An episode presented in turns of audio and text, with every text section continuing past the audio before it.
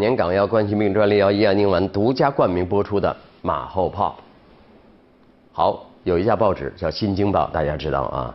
呃，这家报纸呢最近曝光啊，河北的河间县有多个乡镇黑作坊把这个驴肉啊、马肉啊、猪肉加工以后呢，冒充驴肉出售，并销往北京等地。呃，河间市呢马上就开展拉网式排查行动，对全市二十八个乡镇开展相关执法检查整治行动。第一天呢，呃，就共发现并捣毁黑窝点四家，共查封扣押肉制品五十九公斤啊，才才一百来斤呢，嗯，还有这个造假工具。和包装，啊，倒退二十年、十年吧，啊，类似的新闻一点都不出奇。什么死猪肉啊，啊，病死猪肉啊，注水牛肉啊，地沟油啊，猫肉、鼠肉冒充羊肉啊，曾经极大的刺激了公众的敏感神经，进而全社会都不断的发出要保障我们食品安全的这个呃呼吁啊。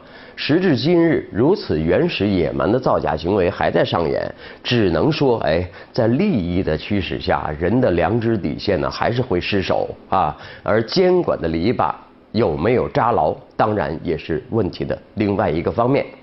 好，四川绵阳，嗯，呃，有这么一件事儿也挺有趣的啊。派出所所长梁生健啊，呃，九号。发了一条，在网上发了一条关于急求给牛做亲子鉴定机构的这个信息，呃呃，就刷爆了朋友圈啊！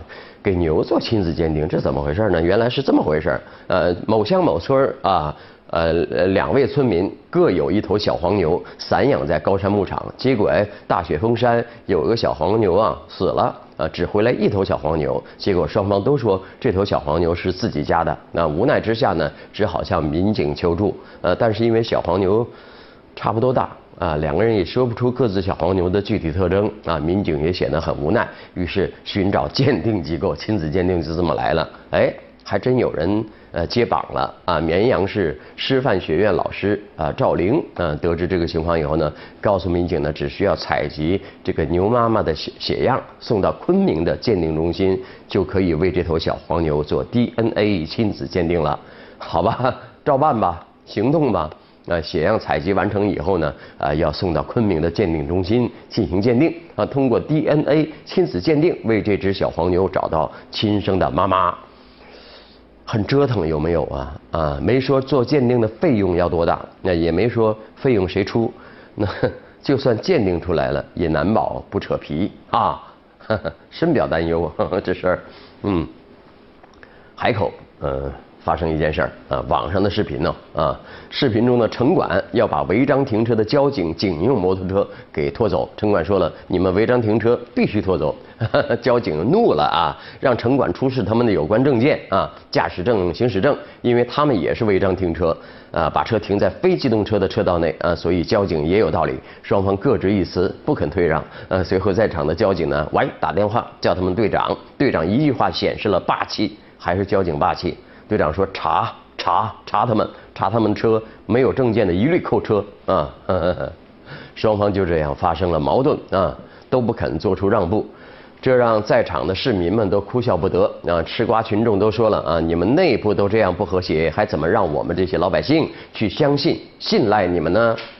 信不信赖啊？且不说，把车停在人行道上，这事儿归谁管？城管呢，还是交警啊？这吃瓜群众说。”我们还真闹不清，那现实中呢，不服处罚的事情时有发生啊。比方说，交警要查超载啊，那车管所还要往这个七座以上的私家车上喷那个特别难看的油漆字儿，管得可严了啊。还管这个面包车拆了座位装货啊，也要管。有人问了，为什么你公交车超载那么多，你们交警从来不管呢？啊，对呀。这是为啥呢？呃，其实原因很简单，因为公交车的载客标准是这样的，呃，一平方米超过八人才算超载，一平方米超过八人，啊，也就我站的这个位置要站上八个人啊，呃，这这个这个标准什么时候来的呢？这个是沿用的是一九八七年国家颁布的机动车安全运行技术条件啊。按这个标准呢，城市公交按每人零点一二五平方米核定载客数，也就是一平方米内不超过八人就不算超载啊。那事实上，公交车再挤一平方米也很难挤下八个人，哎呀，因为还有坐着呢，对不对啊？因此，再拥挤的公交车都算不上超载，嘿嘿，你服不服？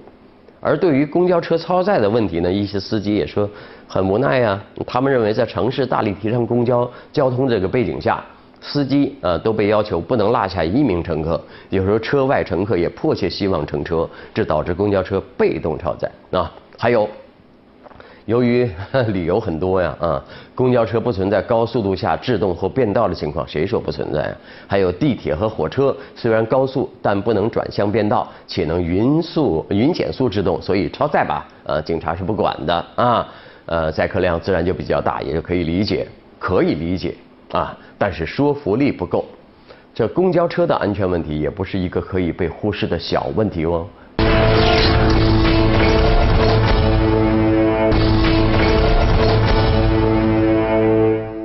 成年人都知道有有话不能乱说啊，这个也有情绪不能乱发。但是最近呢，有一个呃宣传部门的这个公众号啊，这个抚顺网信，呃，有一篇奇文引人侧目啊，是个性十足。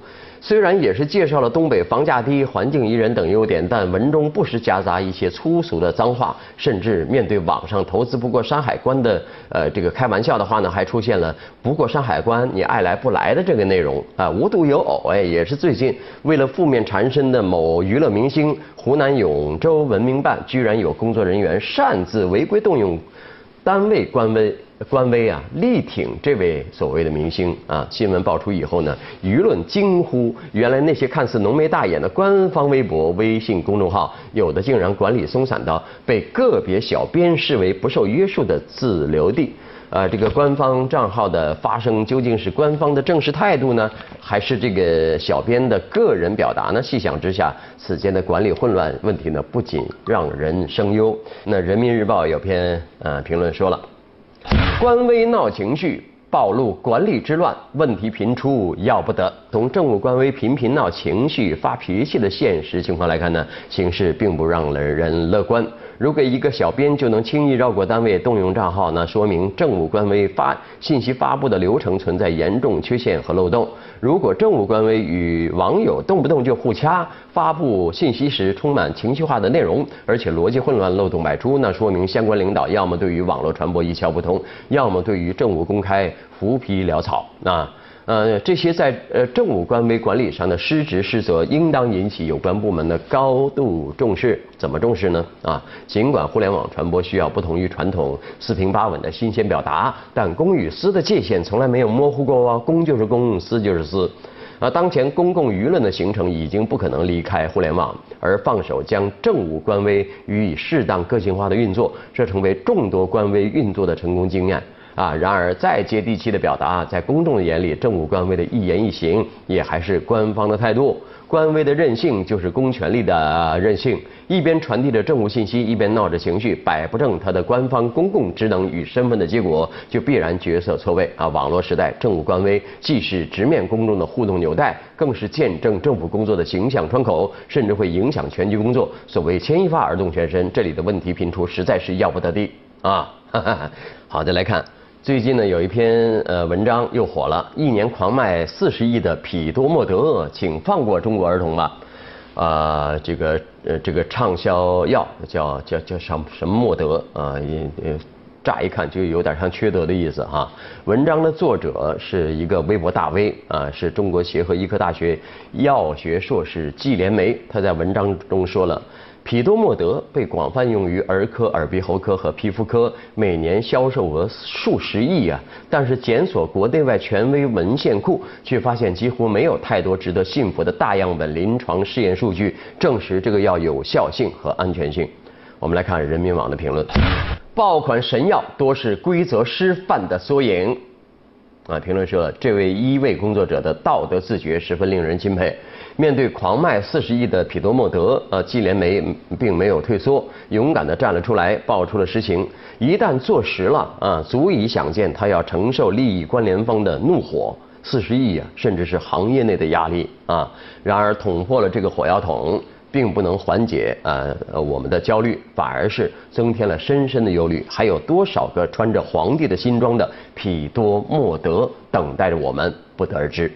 那今年的流感来的格外的早，呃呃，最近这段时间流感爆发，儿科医院人满为为患的新闻呢，呃，各大媒体都有报啊。针对流感高发，不少市民把抗药、抗病毒药物奥司他韦视作神药，导致一些医院、药店一度缺药。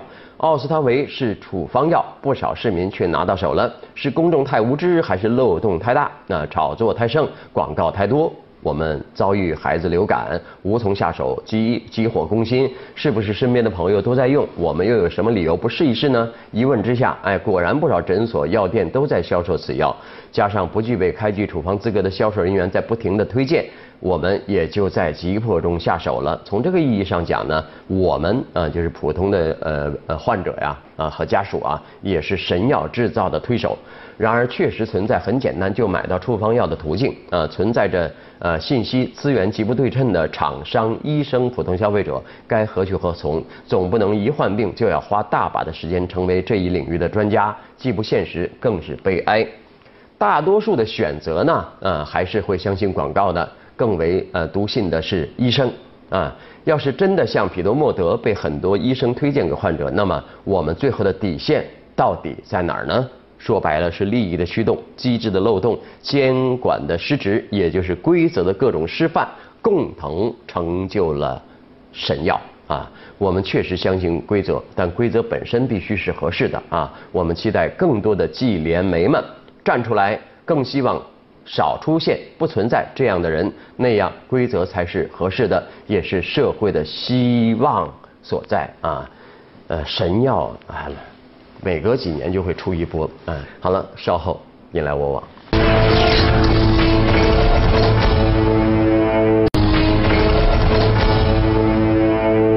你来我往。嗯，四川成都呃有一个小偷被抓了，他利用超市。